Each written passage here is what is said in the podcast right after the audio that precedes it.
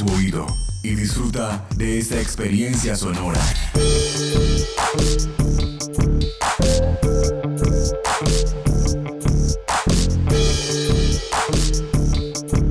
Este es un podcast UN Radio. El concepto música contemporánea generalmente es aplicado a la por muchos llamada música clásica o académica, creada después de 1945, cuando autores como Edgar Varese, Igor Stravinsky, Arnold Schoenberg, Anton Weber y Alban Berg plantearon cambios radicales a la armonía, la melodía y el ritmo. Es la época del expresionismo musical, la tonalidad, la dodecafonía.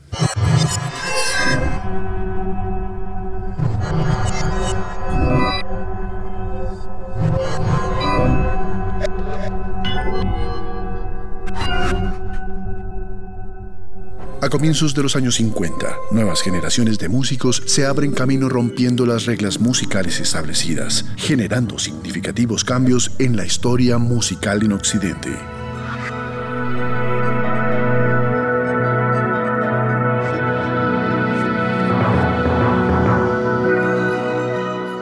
Después, tiempo de los nuevos creadores, capaces de cuestionar la naturaleza de la música, la notación, los actos compositivos y de interpretación pero especialmente convencidos de la necesidad de romper la tradición y decididos a encontrar sonidos nuevos. Bueno, yo vengo de una familia multiétnica y multicultural, como este país. Mi padre era boliviano, pero mi abuelo era alemán. Mi papá, pues después de estudiar en Bolivia, llegó a Colombia contratado por una compañía petrolera. Él era economista. Y aquí se casó con mi mamá, que es cucuteña.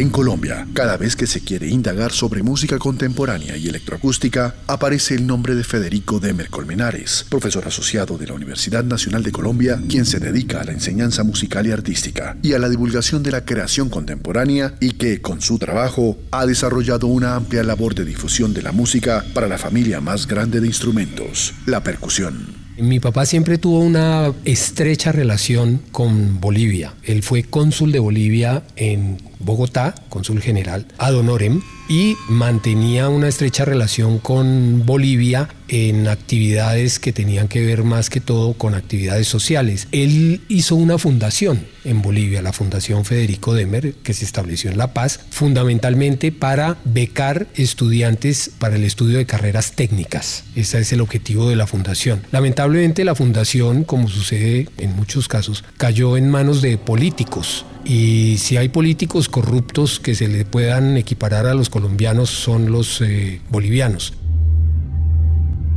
Percusionista especializado en música contemporánea, con una amplia trayectoria en banda y orquesta sinfónica y una intensa actividad en el área de música electroacústica. Entre sus muchas distinciones se destacan una beca Fulbright, el premio Robert Staller por interpretación de música contemporánea, así como el premio Ciudad de Bogotá. Yo empecé estudiando música a los cinco años, porque en la casa había un piano. Mi papá tenía una colección de música muy variada y muy interesante, donde estaban pues evidentemente los grandes clásicos de la música, pero también había mucha música colombiana, mucha música boliviana y música mexicana y argentina. Se interesó porque sus hijos aprendieran un instrumento y yo empecé con el piano. Pero un día por una casualidad así eh, de esas que suceden debido al azar, llegó a la casa una batería. ¿Por qué llegó una batería? Porque un señor le debía a mi papá una plata, se quebró y la única forma que encontró de pagarle fue darle unos instrumentos musicales que tenía que había importado. Y entre ellos había una batería, una guitarra eléctrica, un acordeón y otro piano. Pero yo apenas armamos la batería, yo ya de ahí no me levanté. Pero a la hora de escoger carrera, yo salí del colegio andino, del colegio alemán, pues la música no surgió como alternativa. Entre otras cosas,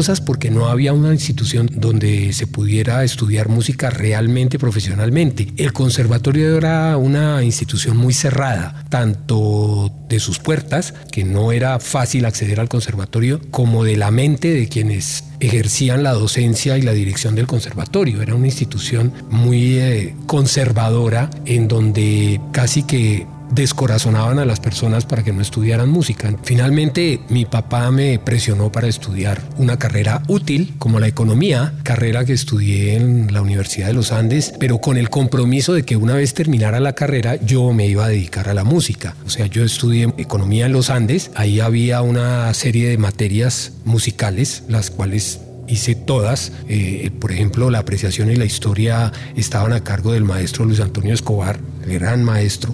Y una vez terminé la economía, ni siquiera fui a recoger el diploma. Yo no fui a mi ceremonia de grado, no recogí el diploma nunca.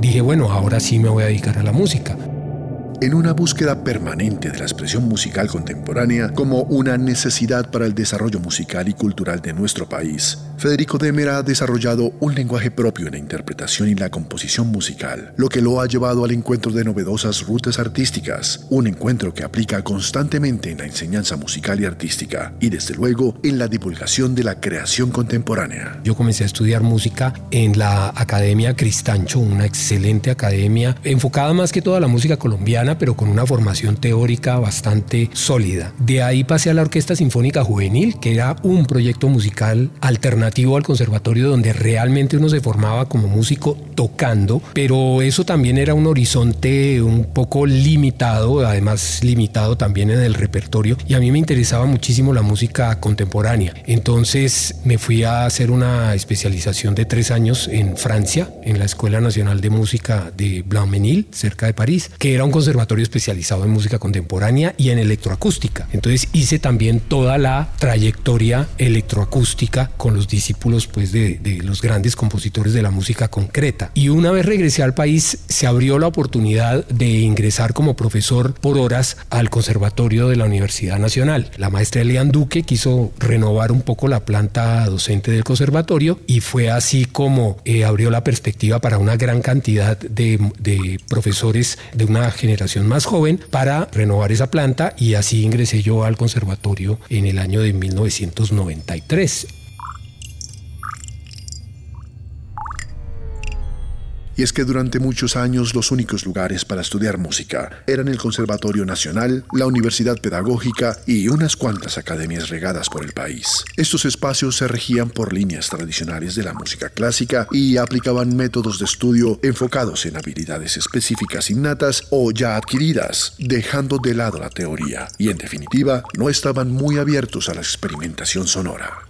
Yo siempre he considerado, y en eso me sintonizo con muchos de los pensadores de la música y de la cultura en Latinoamérica, que el desarrollo cultural latinoamericano solo se puede dar en la medida en que nosotros nos aproximemos a nuestra realidad musical cultural latinoamericana, que es tan fuerte, tan poderosa, tan rica, tan variada, con las herramientas más avanzadas de la teoría y de la filosofía musical mundial y esto es la música contemporánea. Es decir, realmente tenemos que salir del paradigma clásico de la música, que es el paradigma tonal, para poder entender la riqueza de nuestras músicas latinoamericanas. Y para ello tenemos que acudir a las elaboraciones teóricas y estéticas más avanzadas que hay en el mundo, que son justamente las de la música contemporánea y la música electroacústica.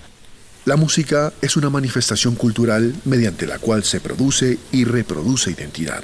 Pero para hacerlo, hoy por hoy, se debe echar mano de cuanta herramienta se pueda. La docencia, la composición, los conciertos, la escritura, la radio, en 2010 se cumplieron los 100 años de la fundación del conservatorio. El conservatorio lo fundó el maestro Guillermo Uribe Holguín y para 2010 entonces se planteó la posibilidad de hacer un programa que conmemorara el centenario del conservatorio. Por eso el programa que yo realizo se llama Presencia Centenaria, porque muestra la presencia del conservatorio en la realidad musical del país. Y eso fue en 2010 y desde ese entonces he venido realizando este programa con mucha alegría y con mucho compromiso porque me parece que la radio en Colombia, en nuestros países, es una herramienta fundamental cultural y de divulgación, la radio cultural, de eh, lo que realmente necesita eh, ser divulgado en cuanto a nuestra cultura.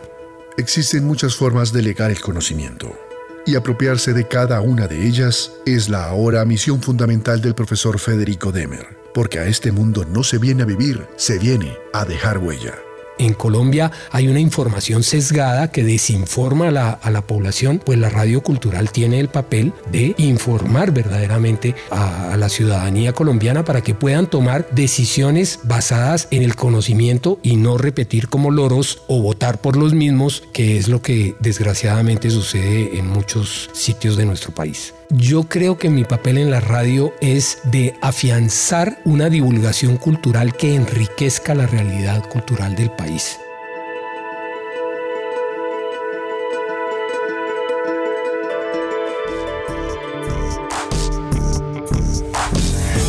Este y otros podcasts en nuestro sitio web unradio.unal.edu.co Podcast UN Radio 2018